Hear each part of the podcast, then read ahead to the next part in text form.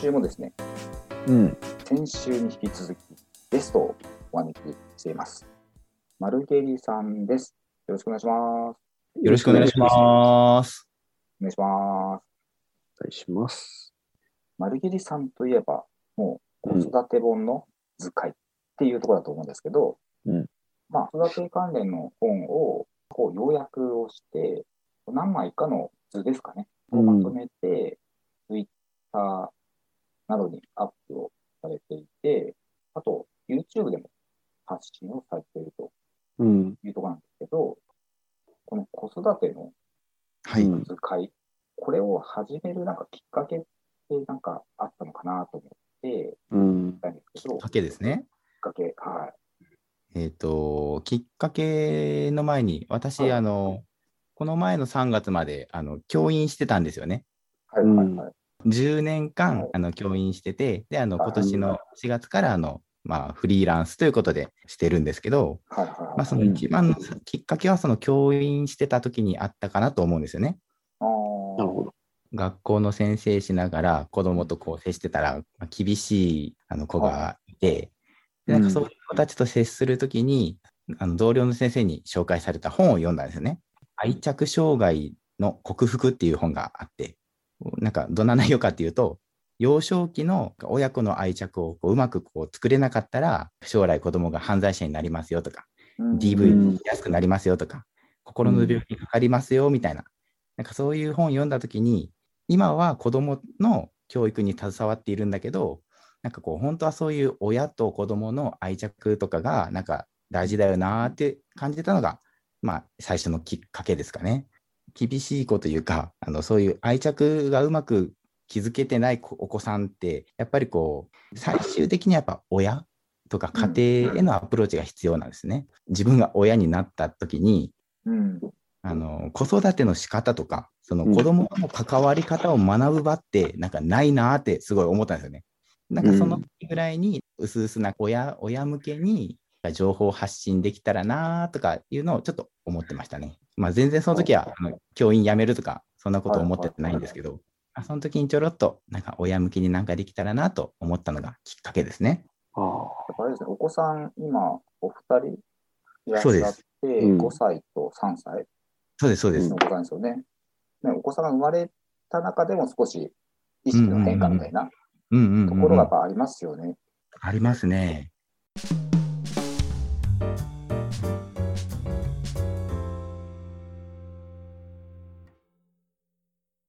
その、同同僚の先輩が貸してくださった本本ですか、うんうん、そうです。まあまあ借りた本ですね。借りた本ですね。まあ、それ、まあ、それを読んで、まあ、その、まあ厳しいこの教育に生か、生かそうみたいな。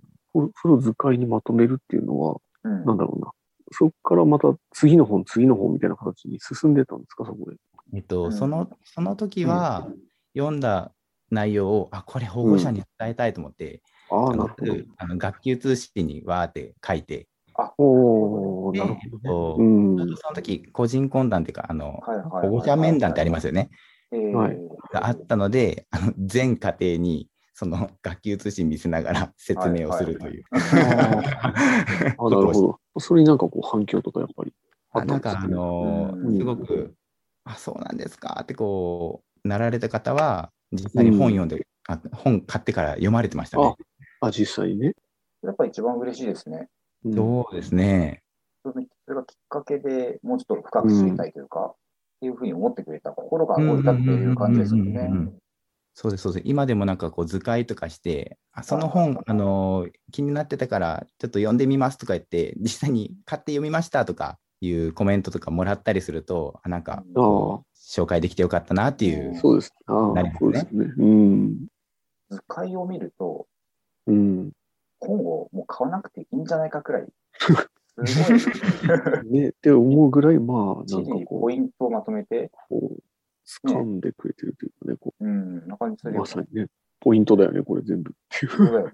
まとめてる側からすると、こううん。やっぱ自分がまとめた図を見るのと、なんか本を読むのって、こう天と地ぐらいの差があるんですよね。なんか図解って、そのうん筆者の方が書かれてる具体的なエピソードとか、うんなんかこう本当に心を動かされるような話っていうのは、こうどうしても図解には乗らないんですよね。ああ、なるほどね。だからなんかこう本当に読んであ心動かされるとかいう体験はやっぱり本を読まないと得られないかなって思うんで、なんかこう私の中ではこううん本の立ち読みみたいなイメージなんあですよね。あ、ああ、なるほど図解を見てこう、まあ、立ち読みしてる感じであなんかこの本面白そうだなみたいなのがあったら手に取っていただきたいなっていううんと思ってます。マルゲリさんはこれは一冊読むときに、はいはい。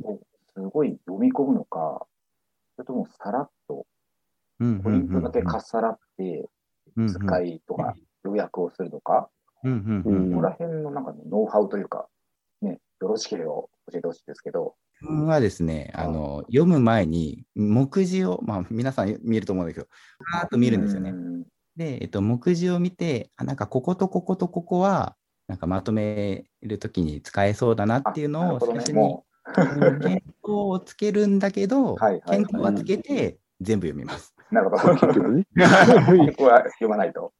つけるけど全部読んで、なんか結局自分の検討をつけたのがはい。結構検討外れだったりすることあるので、あー。全部読んでいくうちに、あ、ここ違ったわみたいな、うん。ここやうんここみたいな感じあるんで、検討はつけつつも全部読みます。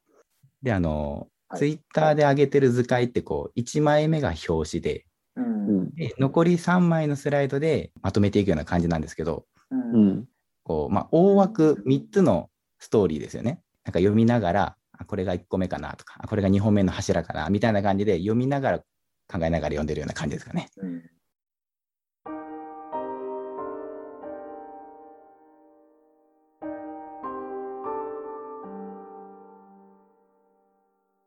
うん。そう、なんか、丸切さんがアップしたものの中で、特にこれだっていうのを、高茶の方でなんか、うん、そうね。なんかもうまさにこう、非認知能力の育て方。ね。ああ一番最近紹介してくれてるやつ。これはね、まあ前から結構、まあテレビでなんか紹介してるのを見た時に気になってて、娘のこう、自己肯定感が薄いっていうのをすごく感じてて、うんあ、私なんてダメだみたいなことを言ったりするんで、なんかまさに今必要なことが書いてありそうな、うん、感じがしたんでね、これはいいなと思うんですけど。うん。そうそう、その非認知能力を高めるためのなんか家庭の取り組みみたいなのをこうババババってすごい具体的にまとめてあるので、あのおすすめの本ですね。これ、あの、非認知能力って何ぞやってとこで言うと、非非だからえっ、と、認知そうです能力があって、非認知そうです、そうです。もうまさにそうです。ね。あの、認知能力っていうのが、うんああの数値で表せる力なんですね。だからテストの点数だとか、IQ とかも IQ100 とか出ますよね。はい数値で現れるのがあの認知能力で、うんで数値で表すことができないのが非認知能力っていううん枠組みですね。で、まあ、例えば、やり抜く力とか、問題解決能力とか、コミュニケーション力とか、もう言い出したらもう何でも、何でも非認知能力やないかって感じなんですけど、そういうのもすべて非認知能力？要は非認知能力って、うん。まあ、こう自分からこう湧き立つような、うんうんうん。こう自発的な何かみたいな、うん。自ら動く何か、うん。そこら辺の力みたいなことをまあそう思ったんですけど、うんうん。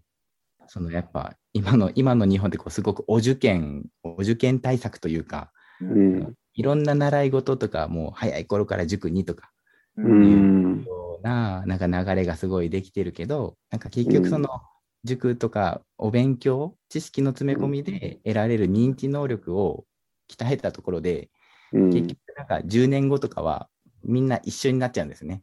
だからそれに時間使うんだったらもう遊びの中からその非認知能力を育ててあげた方が結局うん。後々学力も伸びるし魅力的な人間になるからあの、うん。ちょっとした声かけの違いで非認知能力って伸びるからちょっとした声かけ変えていこうよみたいなそんな感じですかね。ですよね。本当に本当そう思う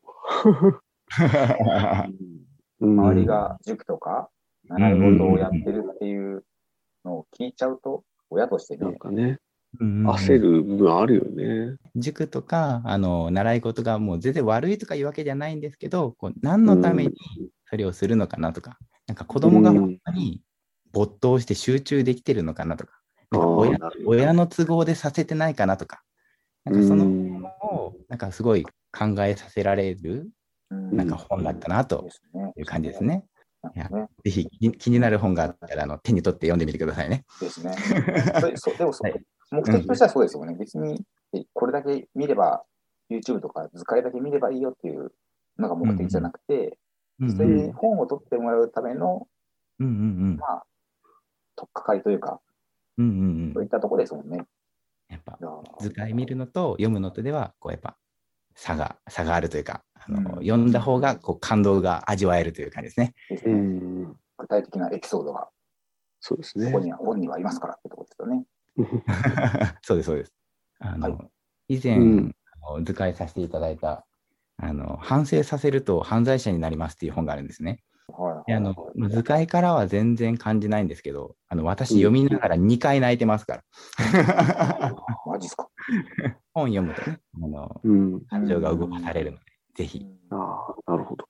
時間があるときに読んでいただけたらなと思ってます。それも図解および YouTube は発信されてるあありますありますですよね。あ、じゃあ後で。